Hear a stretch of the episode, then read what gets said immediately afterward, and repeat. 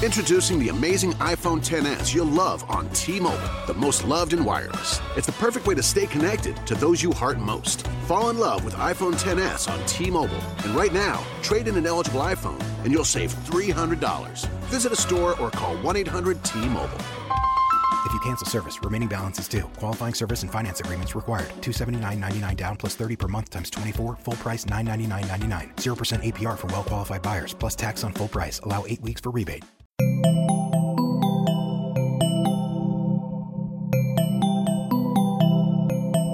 Estás escuchando Posta, Radio del Futuro.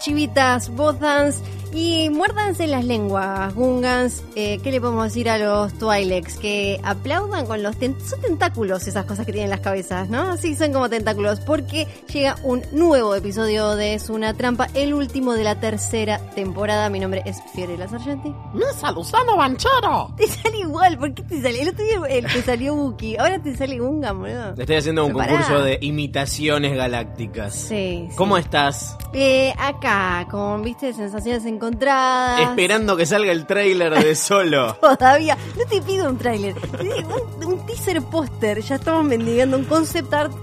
Mira, a eso llegué, concept art. Estábamos chochos Eh, con, con ese póster falso ruso que apareció ahí dando A vueltas. esta, a esta altura lo abrazamos. Lo único, piensen que lo único que tenemos son, A ver. es por un lado la foto esa que se sacaron en el Millennium Falcon cuando Hace un estaban año. Miller y Lord todavía ahí hace sí, 100.000 sí, años.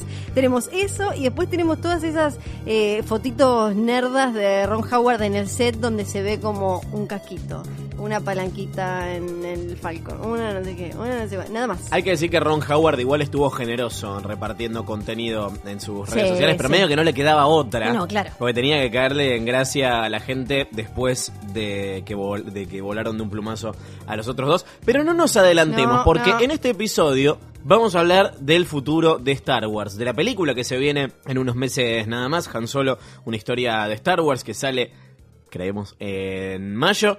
De episodio 9 que se estrena en diciembre del año 2019. ¿No es Sí, cierto? sí, Bien. Faltan perfecto. mil años. Faltan mil mil años. años mal.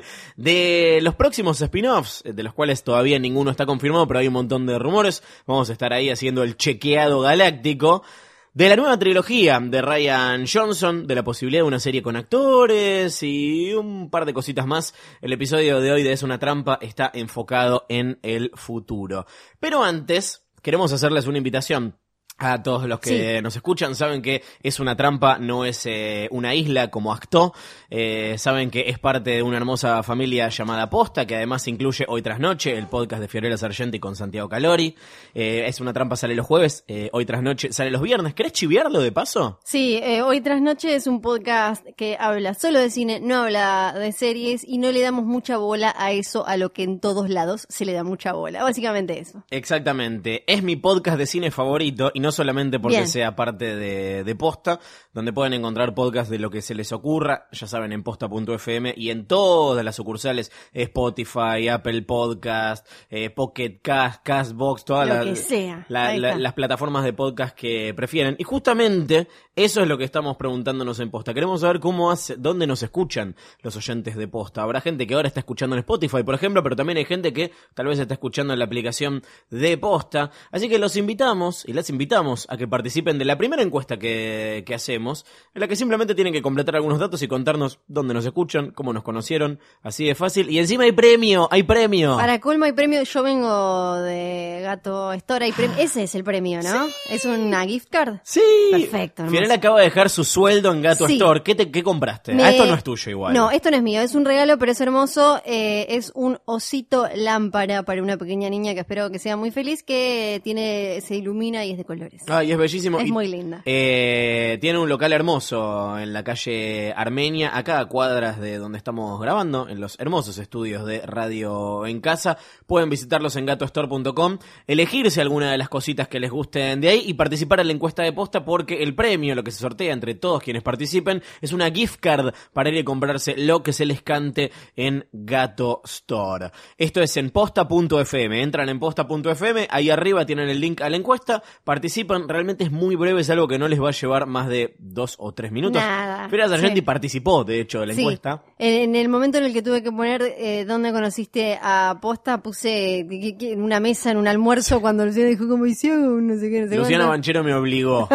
sí, básicamente. Vos estuviste en la génesis de posta. de Sí, hecho. claro, eh, desde cual- que no era posta, entonces es difícil saber como en qué momento te enteraste de posta o qué, porque era cuando no era nada. Así que entren en posta.fm, métanse en la encuesta, participen, cuéntenos. Esto es para aprender más sobre nuestros oyentes, los mejores oyentes del mundo. Así que gracias, queridos amigos de Es una Trampa. Finalizado este pequeño anuncio. La semana pasada estuvimos hablando de premios, entregamos los Porg Awards.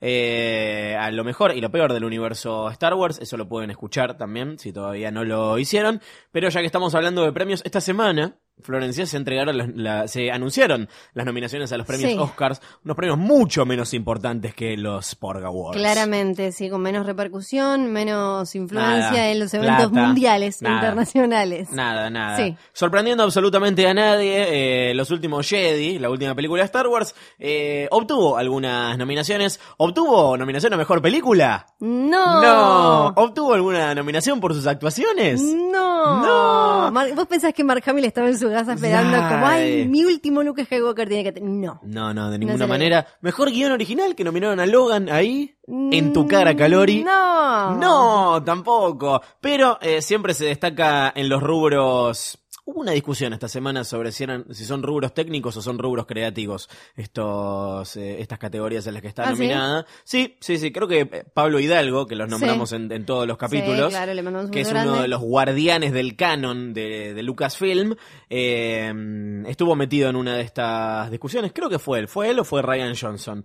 Está nominado eh, Los Últimos Jedi por eh, mejor eh, banda de sonido original, compuesta por John Williams, por supuesto. Edición de sonido, mezcla de sonido, dos cosas que nunca supe diferenciar. No me lo aclaran igual. Y efectos visuales, obviamente. Eh, el, el Despertar de la Fuerza había obtenido cinco nominaciones, así que ¿Qué, este año qué- es una qué- más tenía? No sé. No lo nominaron a mejor edición. Ah, mira. No está. y es un poquito más larga, no hubo tanta Sí. mano. sí, de hecho hicieron un chiste. La negra que no sabía leer, que anunció los No era gracioso No, eso. no era Si gracioso. no vieron, si no vieron el anuncio, Sí. porque probablemente porque a quién le importa el anuncio de las nominaciones de los A Oscars. nosotros dos. Claro, estaba Andy Serkis que lo hizo muy bien, se ve que como no le pueden dar un, un premio, un Oscar, lo pusieron ahí a, a presentar las nominaciones. Sí. Y había una actriz negra que eh, allá debe ser conocida, que acá no la juna nadie, cuyo chiste era como, era un chiste, no entiendo, como que no sabía leer ningún nombre. No, ni no era un chiste. Lo que pasa es que. Pero, pero eso lo hizo con todas las categorías, todos los nombres. A ver, hay un tema que es que los que anuncian los nominados no saben antes quiénes son los nominados.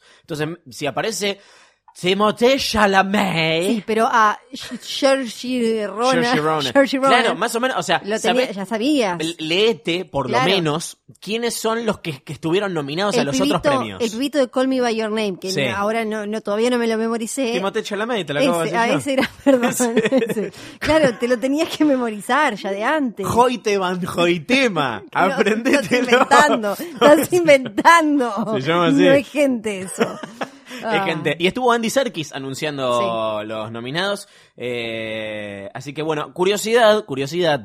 eh, en la categoría Mejor Edición de Sonido y Mejor Mezcla de Sonido están nominadas las mismas películas. Está eh, Los Últimos Jedi, está Baby Driver, está Blade Runner 2049, Dunkirk y eh, The Shape of Water.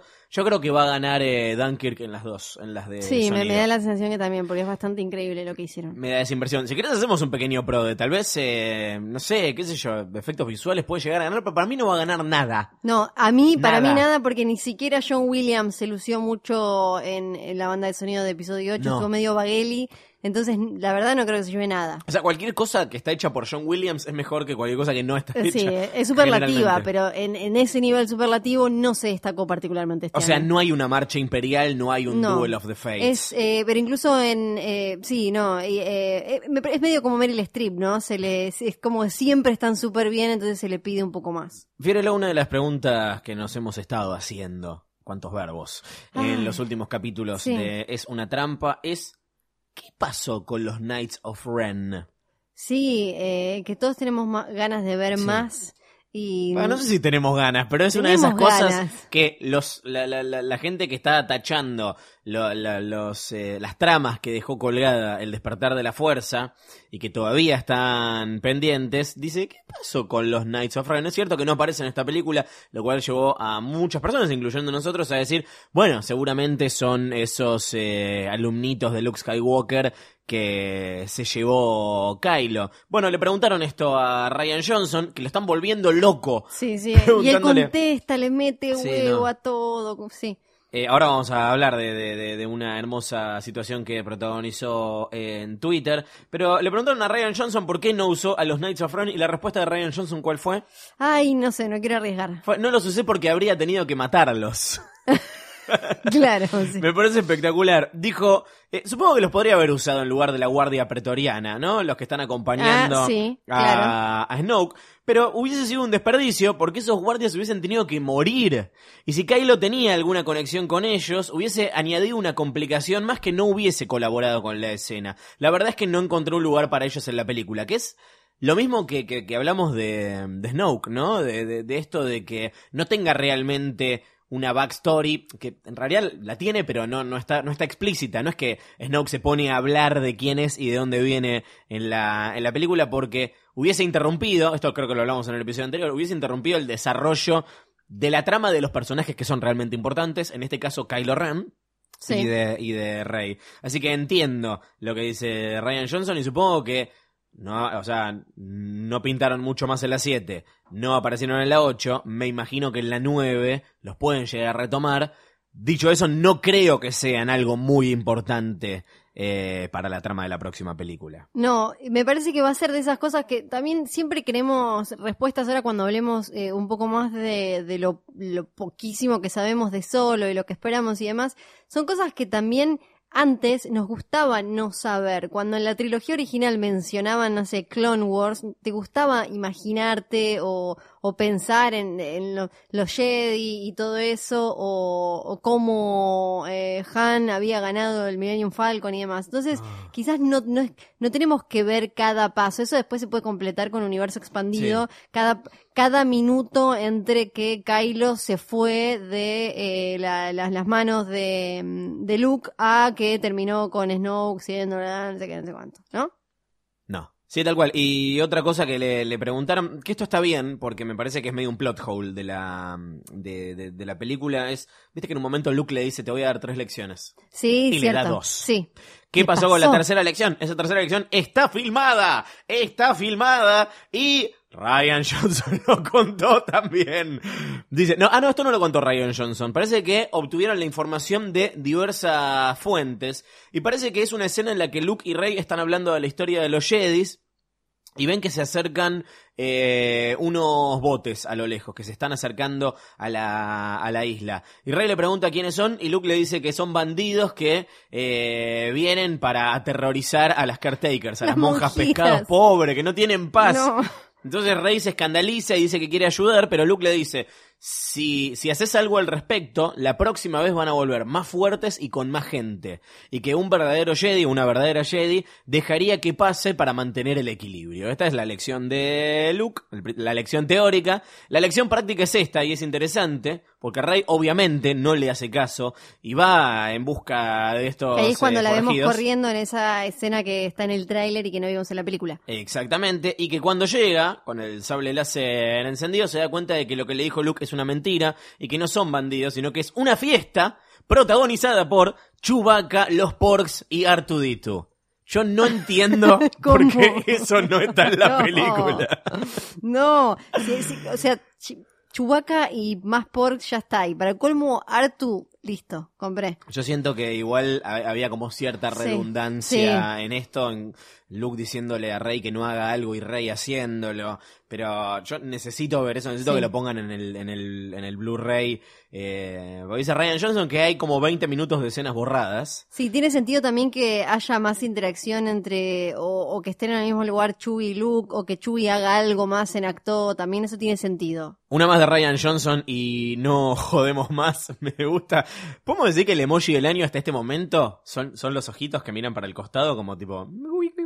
Sí, son? sí, sí, claro. Se pusieron de moda y no entiendo muy bien eh, por qué, pero Ryan Johnson tuiteó hace unos días los ojitos y empezó un hilo, thread, dos puntos, en el que iba haciendo como un zoom in a su biblioteca. Vemos dos estantes con un montón de libros, vemos que se acerca a un par de libros que salieron hace unos años que están buenos, que de hecho están editados en castellano, se consiguen en su librería amiga. Uno es el libro de los Sith y el otro es El camino de los Jedi, The Jedi Path. Entonces saca el libro de la, de la biblioteca, Es muy bueno para estar foto a foto. lo abre en una página que dice Técnicas de la Fuerza Avanzadas Sí. Y eh, hace detalle en una parte que es la técnica del doppelganger. Viste que este año se pusieron de moda los eh, doppelgangers, ¿no? Los vimos en Twin Peaks. No sé dónde más los vimos. No, no se pusieron de moda. Todo porque vos te gusta Twin Peaks y querías mencionar. Es una mierda. Doppelgangers aparecieron en Buffy, la casa de vampiros hace mil años. Bueno, eh, dice, la técnica doppelganger o simil futurus le permite a los Jedis eh, crear un duplicado temporal de él o de ella o de un objeto externo que eh, se ve que no se puede distinguir visualmente del objeto real. Aquellos que perfeccionen esta habilidad pueden crear fantasmas de cualquier persona u objeto que elijan y engañar a sus enemigos y hacerlos creer que de hecho están presentes es lo que hizo Luke al final de los últimos Jedi. Esto- Ahora, sí, perdón. Sí. ¿Esto lo encontró de pedo y lo mostró o ya lo había visto antes y se basó en eso para ponerlo? No, para, para mí acá el- lo que todos subestiman cuando le quieren dar lecciones a Ryan Johnson de lo que puede o no hacer un Jedi es el laburo de la gente como Hidalgo, que es la que eh, en su momento le dice al director de turno como y guionista como Johnson, esto podés, esto no podés, esto... Claro. O, sea, hay que imaginarse, esto es un poco como el mismo laburo que hacen en Marvel por, por lo que cuentan en entrevistas, o- no, obvio, no es que nosotros lo vimos, pero que ¿O sí? ellos, ellos está- piensan una historia y después hay como una mesa chica con gente que va haciendo el seguimiento de lo que es canon, de lo que no, de la mitología y demás, que le dice esto podés, esto no. Eh, en el caso, bueno, acá, tanto en Star Wars, ahora también pasa como en Marvel, este personaje lo puedes usar, este personaje no. Hay gente que va haciendo un, seguimiento de, todo eso, entonces para mí no es que él ya lo recontra sabía porque se memorizó ese libro de mierda, es porque hay gente en Lucasfilm que lo sabe y se lo dijo, me parece a mí. Y eso es todo lo que tenemos esta semana. Y en esta temporada, me parece que ya está, de eh, el universo Ryan Johnson. La ya próxima, dejó todo, No basta. nos como- dio todo el hombre. Cuando volvamos, hacemos Sí. un capítulo dedicado a todo lo que explicó Ryan Johnson mientras no estábamos. Pe- sí, no, porque imagínate todo lo que va a tuitear todavía, por lo Ay, menos hasta que pesado. salga el tráiler de solo y la gente se distraiga un poco. Pero hubo otras noticias, hay algo que se le viene reclamando desde hace rato a Lucasfilm, sobre todo porque tienen una mujer a la cabeza, Kathleen Kennedy, es que pongan mujeres directoras, ahora que hay protagonistas, la tenemos a Rey, de Force is Female, eh, a Jean Erso. Sí, está y- lleno de chicas frente a la cámara. Lleno. eh, ahora... es tiempo de que alguna se ponga a dirigir y The Hollywood Reporter eh, hace poco hizo una eh, nota muy interesante sobre Reed Morano, que es un poco un nombrecito de los que están apareciendo eh, con más hype entre directores y directoras, porque ella es directora de The Handmaid's Tale, por ejemplo, y de una película que ahora creo que se estrenó en Sundance, de la que se viene hablando un montón, que se llama I Think We Are Alone Now, Ajá. que en la que está Elle Fanning y Peter Dinklage, y parece, parece que eh, ella eh, está eh, cerca de hacer algo en Lucasfilm, todas esas cosas se, se manejan con muchos rumores porque por lo menos le llamó la atención a. Kathleen Kennedy, lo que ya es eh, interesante porque hasta ahora lo que venía diciendo Kennedy cada vez que le preguntaban eh, por qué no había mujeres dirigiendo era bastante vago y se notaba que hacía agua en el Sí. tema. O sea que eh, está bien que por lo menos tengan, eh, le haya puesto el ojo a alguien, parece que tuvieron unas, eh, por lo menos algunas conversaciones. Ok, bien. Bueno, ya vendría siendo hora, es cierto. Morano le contó a The Hollywood Reporter algo bastante simpático que es que, eh, que cómo, cómo cree ella que Kennedy eh, dio con su nombre. Dice, me parece, Googleando. me parece que estaba viendo eh, algo con la hija eh, y, y le llamó a gente y le preguntó tipo, ¿quién es esta Reed Person? Porque aparte se llama Reed, que es un nombre de hombre. Entonces dice, Claro. probablemente pensó que era un tipo por mi nombre, ella es increíble,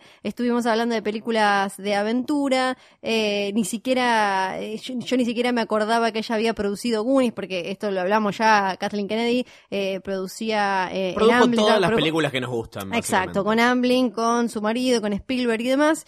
Y entonces dice, todas las películas, el, cualquier película en la que yo ponga eh, mi mano eh, y, y el, eh, va a estar influenciada por esas que vi cuando era más chica que ella produjo. Eh, bueno, fue genial conocerla, obviamente. No puedo decir nada más de lo que hablamos. Eh, hay algo que igual dijo Kathleen Kennedy hace un par de años cuando le preguntaron por esto. Había, eh, había, dicho que querían eh, asegurarse de que cuando traigan a una directora para hacer Star Wars, eh, el éxito esté garantizado.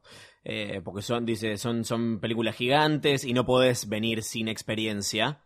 Cosa que la verdad no entiendo, porque tipo, le dieron, a ver, le, le- Sí. le- le- les dieron, no sé, pienso en Jurassic World, se la dieron a Colin Trevorrow, Que venía de que hacer venía de una- hacer una indie. sí. Eh, bueno, Gareth Edwards hizo Godzilla y antes había hecho una película indie, Sí. después hizo Rogue One, pero tipo, tenían un blockbuster eh, antes. Es como, yo me imagino que, por ejemplo, la que siempre se nombra cuando se habla de directoras, que es Catherine Bigelow, le debe chupar un huevo a Star Wars, no debe tener ganas de saber no, nada. Sí. no, no- debe querer tener nada que ver con esto.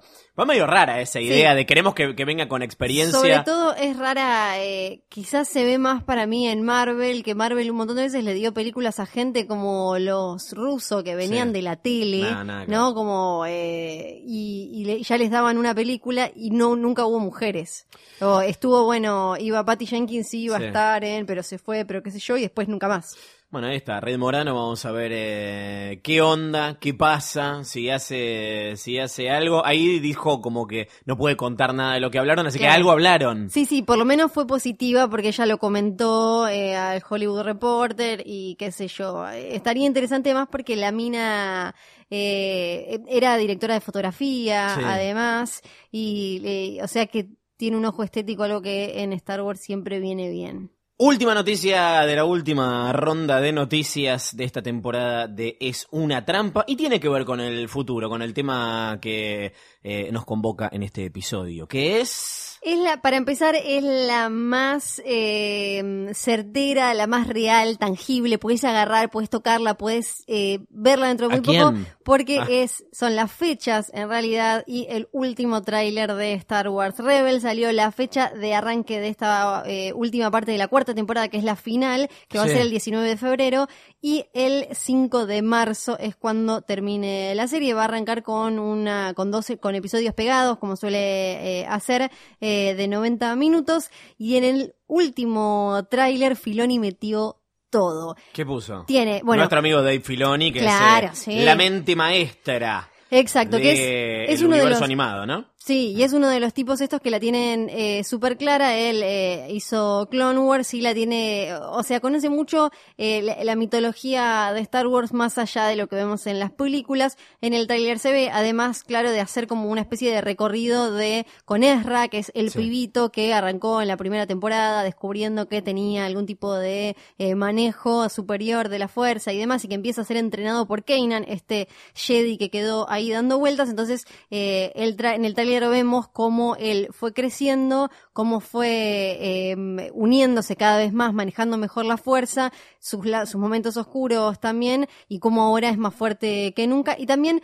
algo que no exploraron mucho las películas, su vínculo con un montón de criaturas que fuimos viendo a lo largo de Rebels con con las que él, gracias a la fuerza, tenía una conexión eh, mayor. Esto está muy presente eh, en Rebels.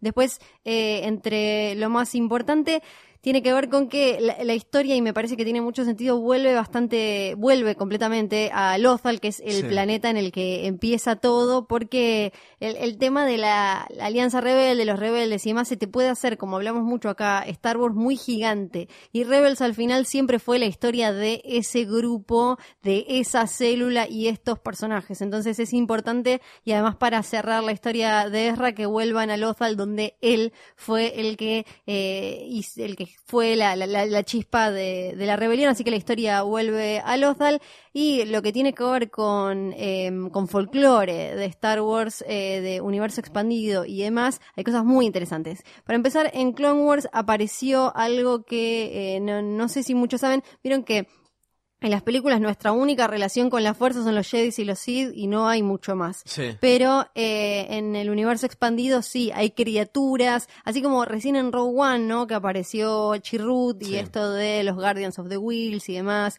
que no son ni Sith ni Jedi, si tienen como algún mambito con la fuerza. En, en Rebels, en Clone Wars apareció mucho. Y un arco en Clone Wars, unos capítulos tenían que ver con eh, Mortis, un planeta en las regiones desconocidas que eh, servía de, de casa para tres seres muy Ah. importantes para que, que vendrían a ser como una especie del Espíritu Santo, digamos, de la fuerza, que eran el padre, la hija y el hijo. La hija era como el avatar del lado luminoso, el hijo el lado oscuro y el padre el balance. Esto apareció, creo que fueron, fueron Anakin, Obi-Wan y Ahsoka en, este, en Clone Wars. Tuvo varios capítulos, no me acuerdo si tres o cuatro, que, que, que cerraban ese arco y ahora en el tráiler de Rebels que dejó todo el mundo culo al norte, aparece, aparece la, la imagen de ellos tres. Al principio no se sabía mucho, era como si son o no son y eh, Filoni le preguntaron y dijo sí, son ellos. Me pareció que era algo eh, muy interesante con lo que podíamos volver a jugar. Se ve también una figura que parece ser el emperador, parece ser Palpatine. Resulta que sí es, Filoni se quiso hacer el boludo, pero sí, parece que también eh, incluso la voz la va a hacer Ian Mac... Diarmid. Diarmid, exactamente. Eh, muchas gracias. Que él no, la- no había puesto la voz en Clone Wars, pero ahora eh, parece que sí, que va a estar en Rebels eh, dándole la voz. Después aparece también eh, un Combor que es como una especie de lechuza mística que aparece varias veces en relación con eh, Ezra en el tráiler. Tiene todo un mambito así muy místico, interesante. Lo vemos a Kanan cortándose esa coleta que tenía. Que es todo un mambo en realidad que tiene que ver con los samuráis y toda esta gran inspiración de Star Wars, como hablamos siempre de la, cultu- la cultura oriental, o sea que no es que solo se corta el pelo porque sí. Eh, tengo una pregunta Sí. que es más eh, pedido de teoría y especulación. ¿Pensás que va a tener un final tipo Rogue One Rebels? Y no me refiero a si van a Scarif y, y participan de la batalla. Recordamos que Rebels ocurre antes de episodio 4, igual que One ocurre antes de Que episodio apareció, 4. y de hecho, que eh, apareció Ghost, la nave y todo. a lo que voy es, ¿la van a quedar todos? Ah, ¿Sabes qué? Eso es muy... No sé, porque pa- para mí... Recordemos que es una serie para niños. Exacto, para claro, niñas. que la da Disney XD. Exacto. Y, Y lo otro es una película. También Filoni había dicho que no van a ir a Scarif porque no tendría sentido Ah. que una construcción de cuatro años la termines con una historia Ya que la es- vimos, claro. Claro, y que es de otra gente. Sí. Por eso me parece que todo cierra yendo a Lothal y a donde arrancó todo. Yo creo que tienen que morir todos, o casi todos, pero por otro lado es muy difícil. ¿Cómo haces que muera Ezra? Me intriga muchísimo lo que van a hacer. ¿Cómo vas a hacer que.? Pues ponele, Kanan puede morir porque es una figura ya grande, ya eh, un, Jedi con muchas batallas, una especie de vaque- vaquero espacial. Pero Ezra. Para mí le va a pasar, yo, yo te, te- te digo cuál es mi teoría. Sí. Eh, le va a pasar una tragedia, se va a esconder por 40 años, va a reaparecer y va a morir. Y va a putear a la juventud, esta juventud rompe todo desde la Que es el camino de los Jedi, como ya sabemos.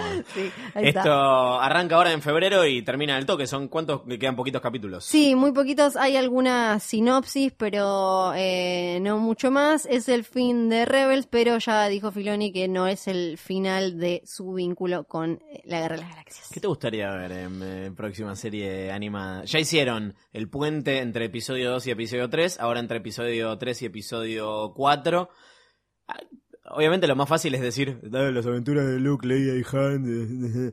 Pero yo creo que hay, hay como buen material como para ir más para atrás, ¿no? Le preguntaron Sí. un montón de veces, ahora vamos a hablar del spin-off, de, la- de la trilogía spin-off de, de Ryan Johnson, si va a ser eh, Knights of the Old Republic, ¿no? Que es como una, una, una gran saga eh, que nunca se adaptó ni, ni, en, ni en formato animado, ni, ni, ni con, ni, ni en live action.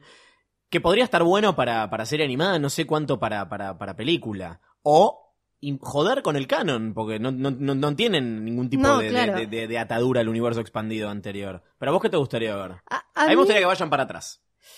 Eh, mira, a mí igual me interesaría ver eh, qué pasó entre algo entre, no, no te digo una historia con los personajes que ya conocemos, pero Sí. algo en esa época entre episodio 6 y episodio Ah, 7 sí, sí, sí, sí, y cómo silenciosamente se volvió a empezar a pudrir todo de golpe y esta nueva república se hizo la boluda con lo que estaba pasando, pero también siempre me gustaría como que mantuvieran esto de Rebels de personajes que están un poco al margen, que no son los más importantes de la galaxia y demás. Para quienes quieran ver una buena historia dentro del canon de Star Wars que pasa entre episodios 6 y 7, recomiendo eh, el juego Battlefront 2, que salió hace poquito, en noviembre, que con todas las críticas que tuvo por un par de, de, de, de engañapichangas que hay dentro del juego, que básicamente te pide que compres cosas para, para incrementar tus eh, posibilidades dentro del juego, tenés el multiplayer online y tenés la campaña, que es para jugar eh, solo, y ahí eh, tenés otra protagonista femenina que se llama Aiden Versio, que es una, una soldado del, del, del imperio, y te cuentan cosas muy copadas eh, que pasan entre episodios 6 y, y 7. Ahí ves, por ejemplo, sin entrar en muchos detalles de las cosas que pasan, ves la batalla de Jakku. Claro, eh, eso ponele cómo cae el imperio. O sea, Sí. una vez muerto Palpatine, cómo se deshizo el imperio. Esto contado podés jugar con Han, con Leia, con Luke y con Lando en ciertos eh, momentos, pero la protagonista es Aiden Versio y la, la historia que tiene, el arco que tiene es súper interesante y no sé si te digo que está a la altura de las películas, pero sí está al, al nivel de los buenos episodios de las series animadas. No les voy a decir que, que- que- se gasten 70 dólares en el, o lo que salga el juego para, eh, para, para comprarlo, pero bueno, nada, si quieren hacer esa inversión pueden hacerlo, eh, pero es una, una historia muy, muy interesante. Estas son todas las noticias y ya que estamos hablando del, del futuro de, Star Wars, después de Rebels, lo próximo es en mayo, sale Han Solo, una historia de Star Wars.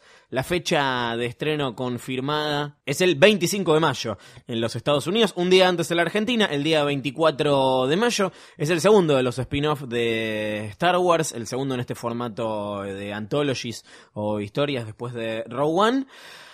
¿Qué está pasando con el tráiler de esta, de esta película? Hay un, había muchos comentarios, un rumor que, que- también estaba la semana pasada diciendo que esto va a pasar todas las semanas hasta que efectivamente salga el tráiler de, no, sale este jueves, no, sale este viernes. Ahora decían que salía con el estreno de eh, la nueva de Maze Runner.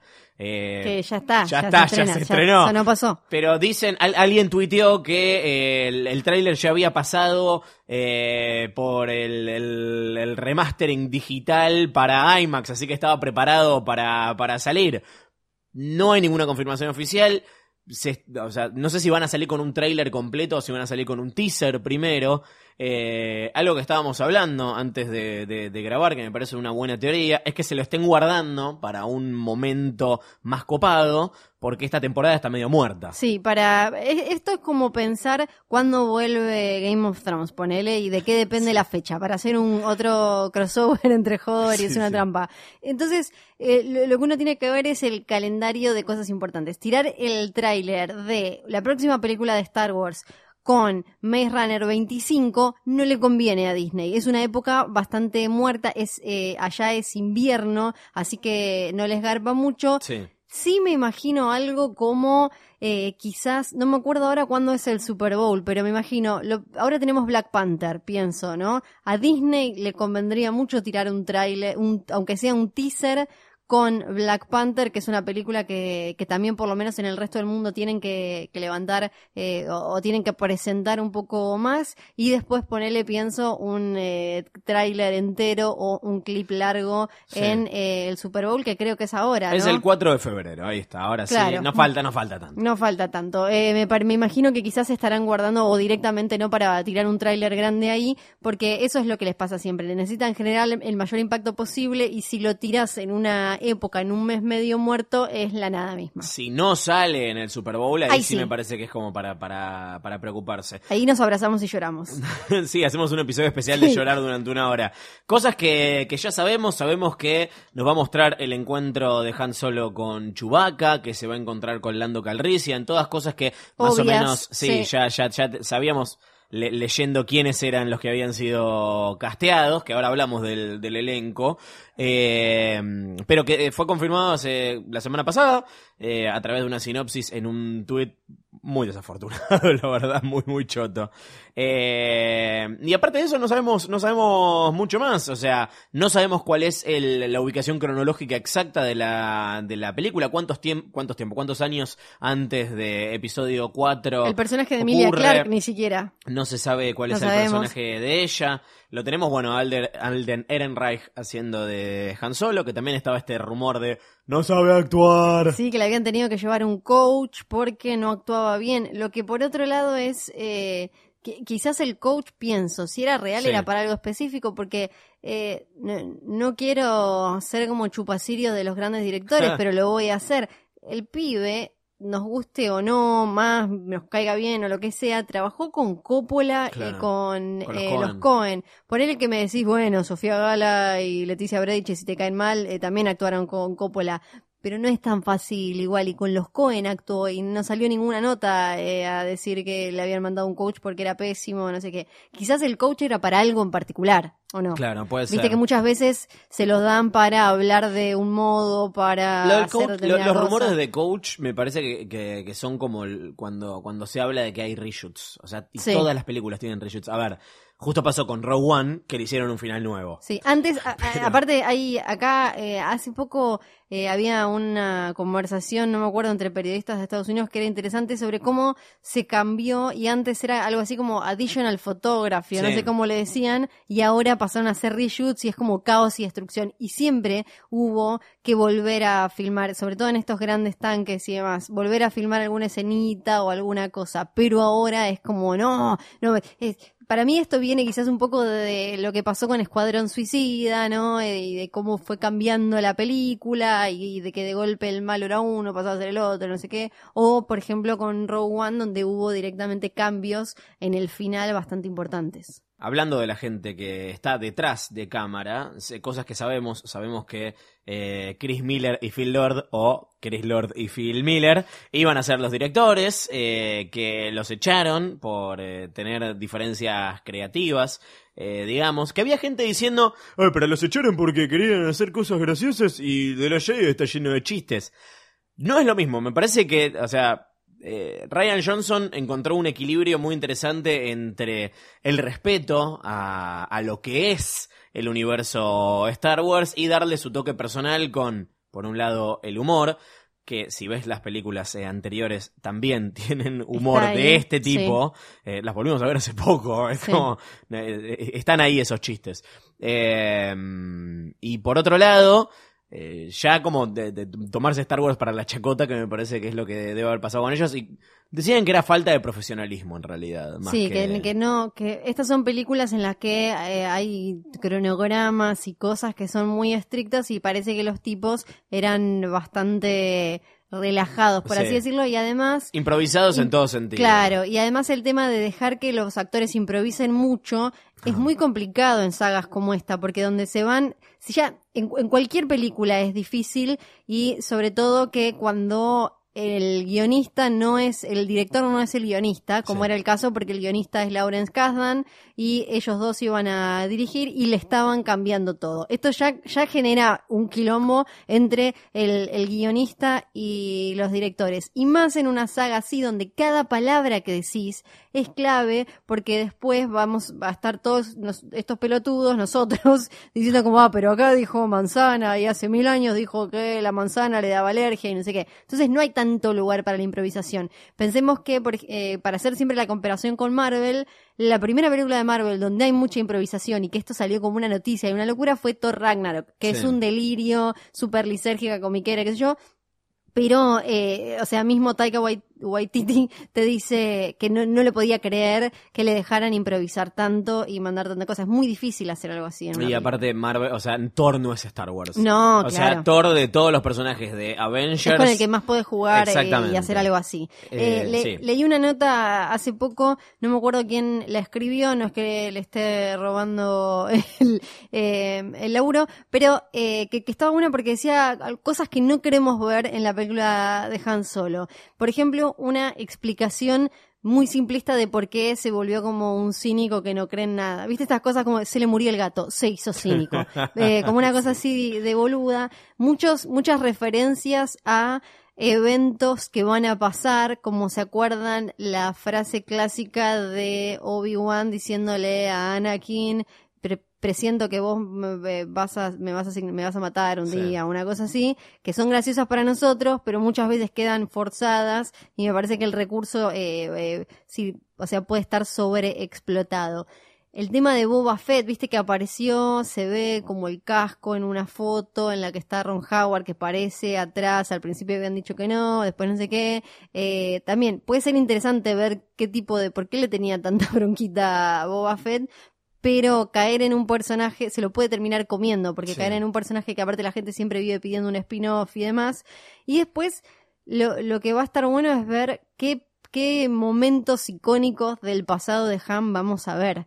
Porque así como hablábamos antes de que hay muchas cosas que la trilogía original menciona que sucedieron, pero no tenemos, no teníamos o no tenemos todavía detalles, hay muchas en la, en la vida de Han. O sea, nos podemos imaginar que va a estar el momento en el que gana el Millennium Falcon con esos dados, con Lando y, demás.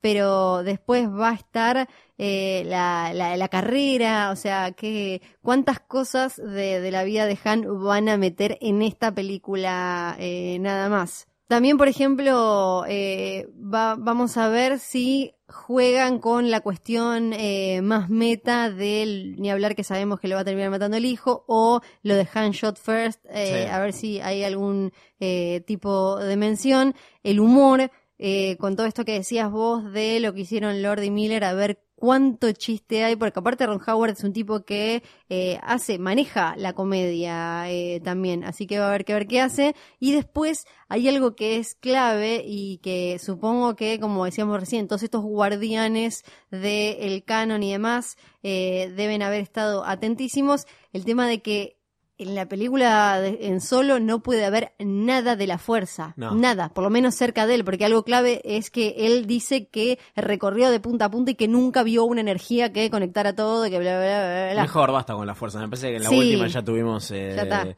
suficiente. 2018 para Han Solo, una historia de Star Wars. 2019 para episodio 9, el final de la sequel trilogy de esta nueva trilogía que arrancó con El despertar de la fuerza y que ve el regreso de J.J. Abrams como director, ahora acompañado por Chris Terrio en el eh, guion que escribieron los dos. Chris Terrio, por un lado, escribió Argo, qué bien, por otro, escribió Batman vs. Superman, qué No. mal.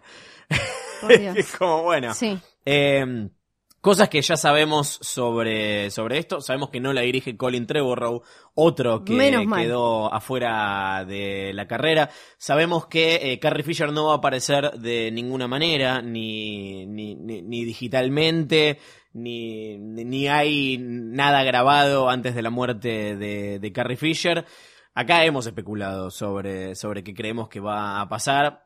Y esto no, no lo dice en ningún lado, es solamente teoría nuestra. Yo creo que va a pasar un tiempo desde, desde la 8 eh, en- o van a arrancar inmediatamente con un funeral para, para Leia. Pero como no se la atoró con un huesito de pollo. Se atoró con un huesito de pork de los que estaban en el Millennium Falcon Sí. y la quedó. Para mí, o sea, habiendo pasado tiempo de la muerte de Carrie Fisher y, y- y creo que como cerraron de alguna manera el arco de, de Leia en los últimos Jedi, creo que no pesa tanto, o sea, no, no, no, no va a joder tanto esto de la muerte fuera de cámara. Siento que es algo que se van a tener que hacer cargo desde el, el scroll inicial de texto, pero... Aparte algo que quedó muy bien es que ella en todo episodio 8 lo prepara a Poe para que sea el próximo líder. Entonces, eh, hasta en eso el, el guion de, de mm, Ryan Johnson le juega a favor porque ahora cuando tenga que tomar las riendas él o quien sea, ella ya estaba un Sí. poco, ¿no? Como preparando a la nueva camada. Eh, y sabemos que, bueno, nada, los personajes que quedan vivos vuelven. Está Daisy Ridley como Rey, está John Boyega como Finn, está Oscar Isaac como Poe Dameron. Creo que, aparte de Chewbacca, Artudito y Citripio, esos son los que, los que quedan eh, vivos eh, siendo parte de la, de la resistencia. Bueno, el, el Hax y Kylo Ren. El resto, medio que no sabemos Mm, nada, mm, no hay detalles de... Porque no se empezó a filmar todavía.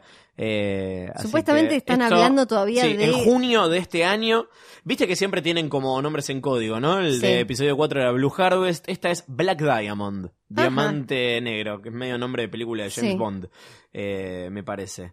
Pero bueno, estas son algunas de las cosas que sabemos sobre, sobre episodio 9. Sabemos que tienen un montón de, de cabos que atar eh, también. Tenemos que saber aparte de qué pasó con Leia.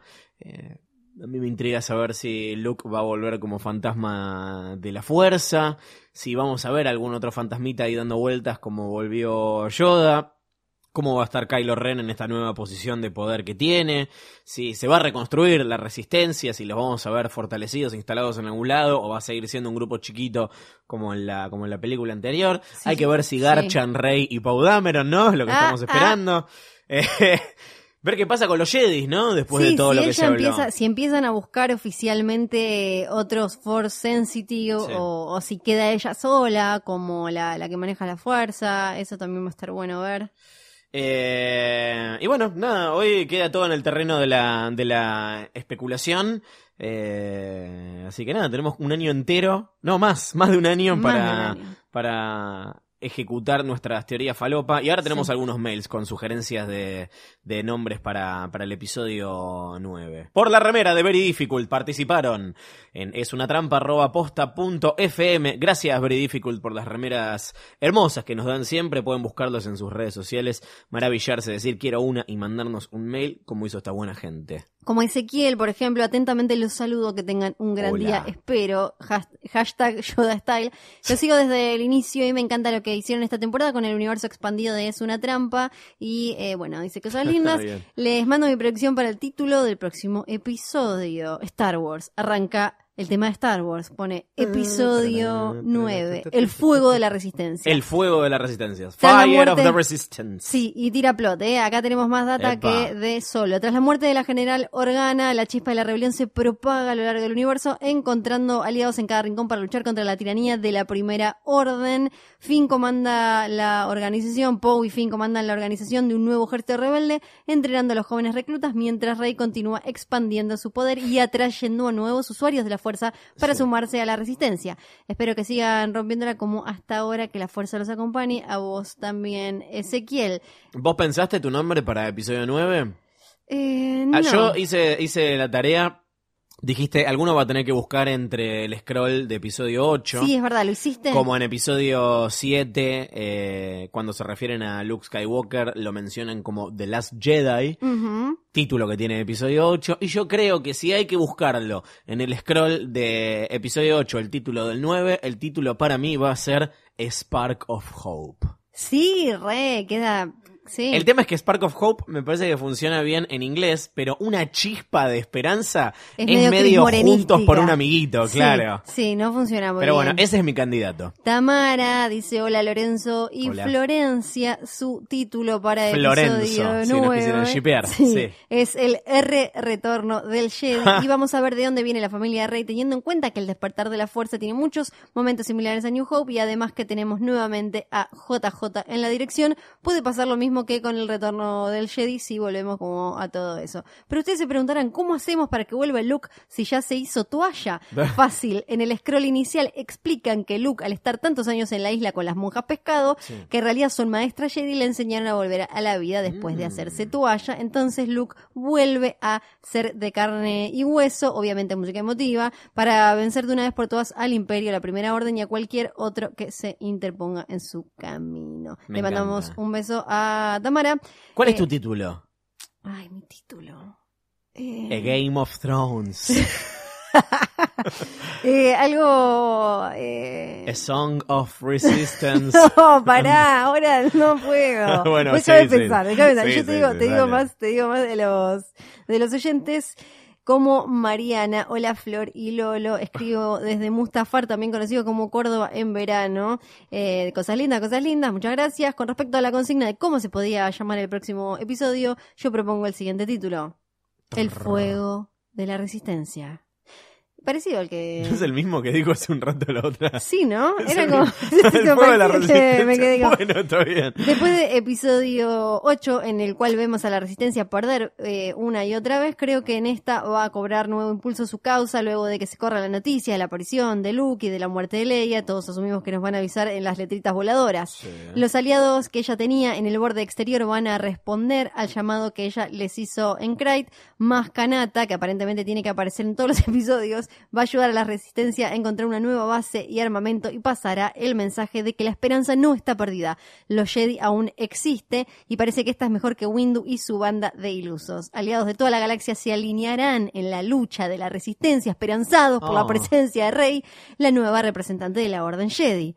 El fin de esta nueva trilogía hará foco en la construcción colectiva de un nuevo futuro, aprendiendo de los errores del pasado. Ven, eh, quiero votarla, ¿dónde la puedo votar para algo? Le, levanta- eh, le podemos dar la remera. Sí, esto contrastando con la visión de Kylo de muerte al pasado porque se me cantan las bolas, mátenlos a todos. Lo que creo que puede darle un giro al personaje de Kylo, que ya lo necesita, no puede llegar a la tercera película siendo el líder supremo y a la vez un niño berrinchoso que rompe todo cuando se enoja, es enterarse de la muerte de Leia y empezar con eso a desenmarañar sus emociones. O por lo menos quisiera entender un poco más su anhelo de ser como Darth Vader. ¿No querías romper con el pasado, bebé? En fin, esa es mi teoría, dice y nos manda un beso Mariana. Me encanta, Mariana, ¿eh? Ahí por Otito. Eh, ¿Se te ocurrió título? No, déjame. ¡Puta madre! Dale, que nos queda. Nos tenemos que ir, nos están No. echando. Eh, le te digo uno más. Todos están muy por la... la- la- El fuego de la Sí, resistencia. Sí, sí, sí. sí. Eh, acá Víctor nos manda saludos a los habitantes de Acto, o sea, Fiorella Sargenti y Luciano Banchero.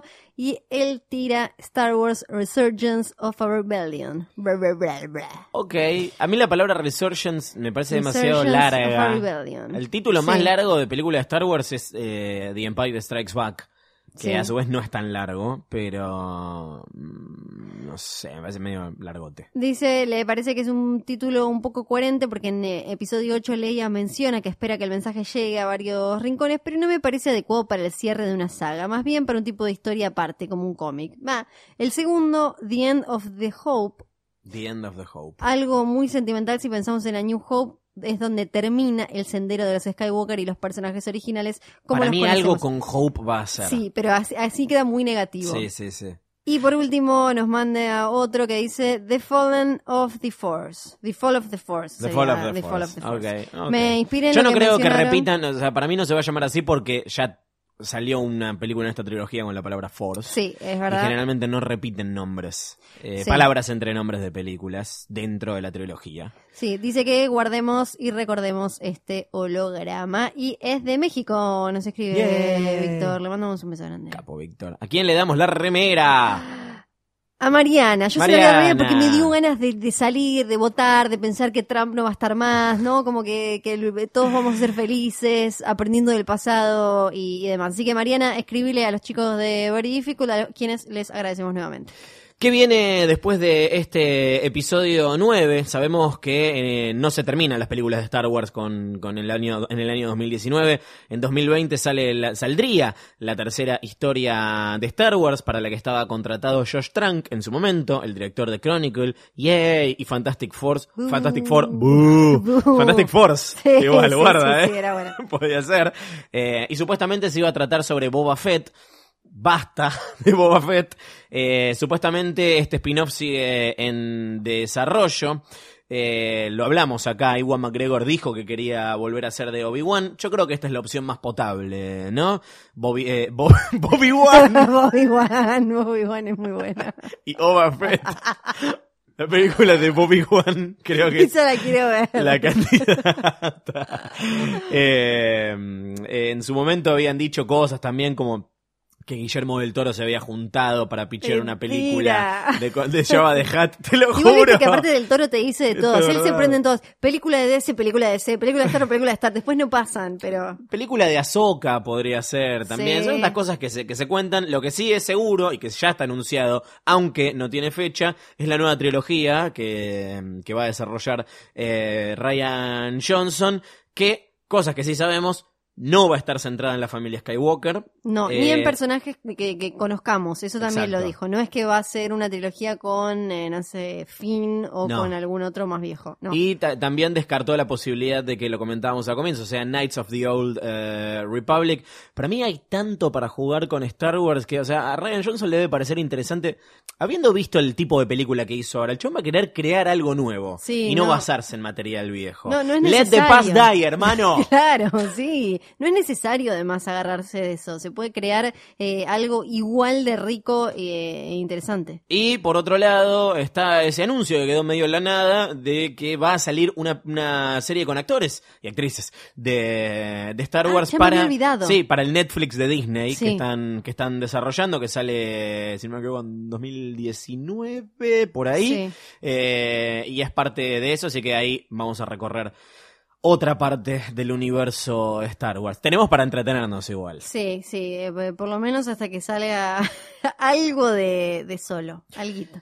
Vamos a cerrar esta, esta, este episodio, Ay, vamos a cerrar esta temporada de Es una trampa. Volveremos seguramente. Si sale, si sale Han Solo en mayo, podemos, podemos pensar en volver. Claro, sí, sí, sí, claro que sí. Para, para empezar, sorprendidísimo. Sí, no lo vamos a poder creer. El primer episodio va a ser solo grito de boludo. Era de verdad.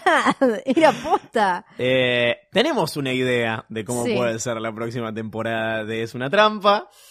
Vieron que todas las temporadas tienen un formato medio mm, diferente. Eh, para nosotros es eh, siempre una excusa para pensar desde qué ángulo podemos eh, hablar de esta galaxia que tanto nos gusta y nos apasiona, que nos parezca novedoso y sorprendente. Así que nada, tendrán que esperar hasta la próxima temporada. Pero no queremos despedirnos sin antes hacer el in memoriam más importante de esta temporada de Es una trampa. Sí, claro que sí, porque eh, es él, ¿no? Con su ropa de enfermero, ¿no? Sí. De- con su carita color que, que te da ganas de tirarle un poquito de salsa de soja, pero no puedes tirarle salsa de soja porque no se come.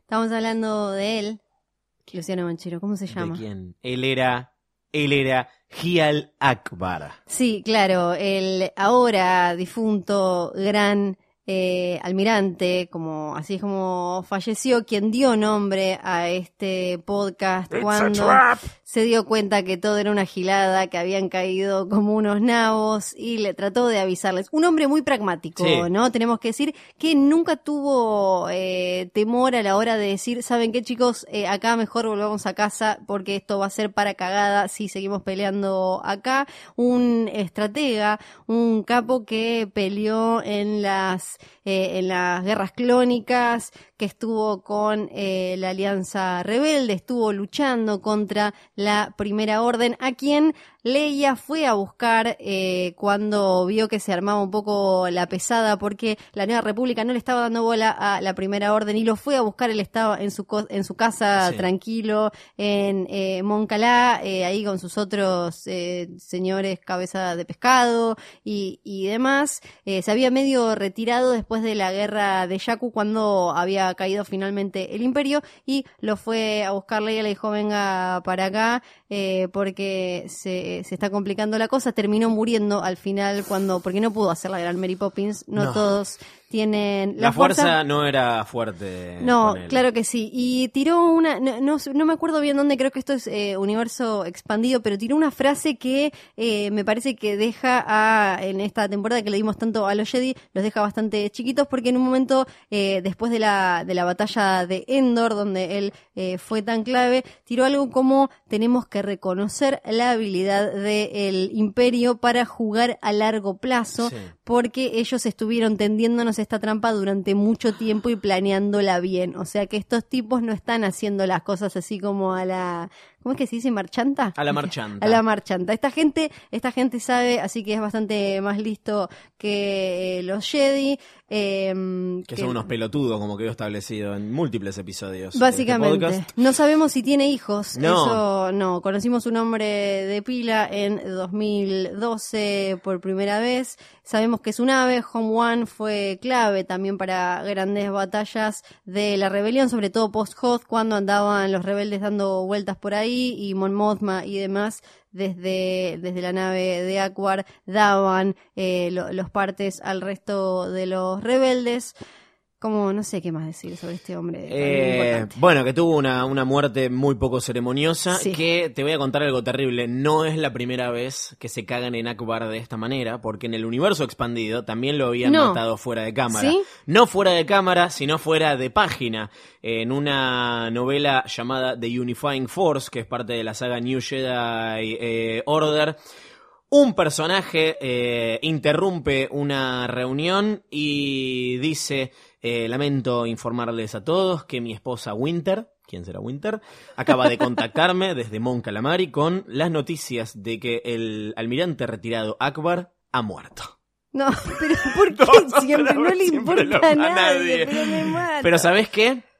Todo este podcast Sí. es un homenaje a él y no solamente este, este momento de este episodio. Mientras esto se siga llamando Es una trampa, estará presente eh, no solo en nuestros corazones, sino también eh, En sus oídos. en sus oídos, Sí, porque sabes sí. que pienso igual, bueno, eso es algo que pueden hacer en episodio 9. Sí. Iba, esto fuera eh, de, de lo que tiene que ver con la historia en sí, Akbar iba a aparecer en Row One y al final no porque lo habían eh, vuelto a usar ya en episodio 7. Sí. Entonces lo cambiaron por ese Mon Calamari medio como gris que hay, que se llama Radus, que lo vemos en Row One, y que la nave que se queda sin nafta, en la que están todos los rebeldes en eh, los últimos Jedi, se llama Radus por él. Akbar no tiene nada a su No. nombre. O sea que eh, es trabajo para JJ y episodio 9 homenajear como se merece a este Mon Calamari. Mientras tanto, este es el homenaje de Es una trampa. Y esto ha sido todo por esta tercera temporada.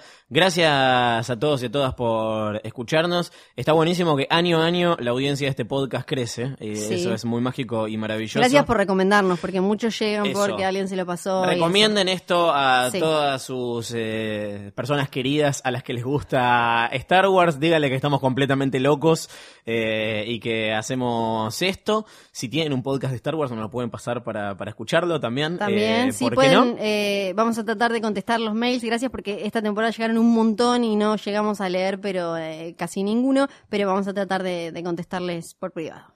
Fiorella Sargenti, muchas gracias eh, por ser eh, la, la piloto de esta saga. Gracias a vos, Luciano Banchero, por no quedarla en el medio de la temporada y convertirte en toallita y dejarme acá de garpe. Voy a, Muchísimas gracias. voy a- hago, y hago lo posible todos los días con el objetivo de no convertirme en toalla y bueno. ¿Lo decís vos? Eh, ¿cómo no los dos? Dale, dale. Que Que la, la fuerza, los acompañe. acompañe. Era Lo dijiste plural. dice- lo hicimos en plural. Renuncio.